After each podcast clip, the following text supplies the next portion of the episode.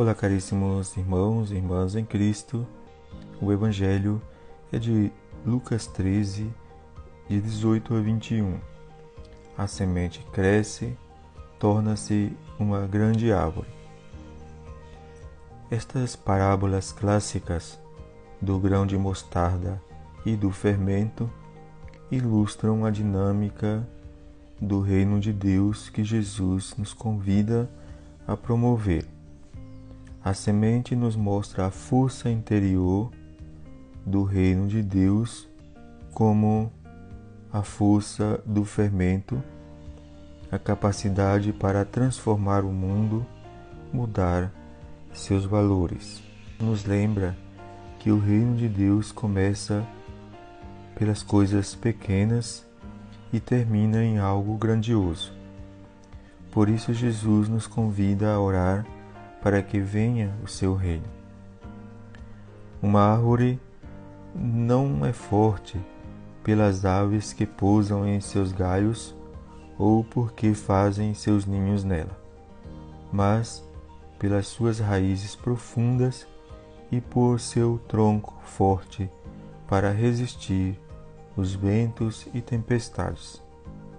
O Evangelho não muda a cultura de um povo, mas a transforma, valorizando-a e levando-a à plenitude.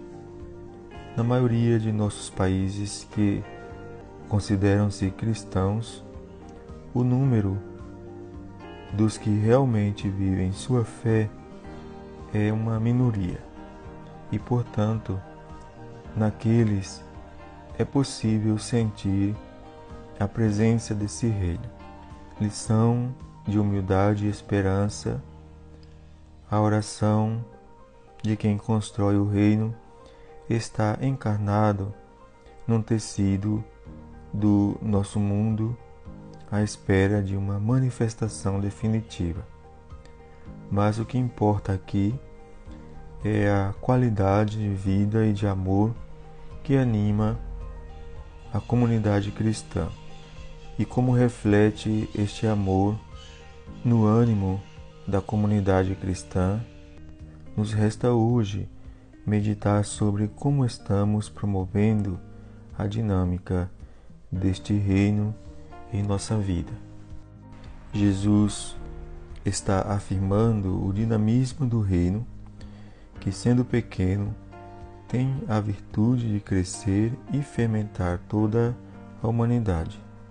Que o Senhor nos mostre o caminho, nos dê a força para pôr em prática este reino que começa nas coisas pequenas da nossa vida para fazer grandes coisas.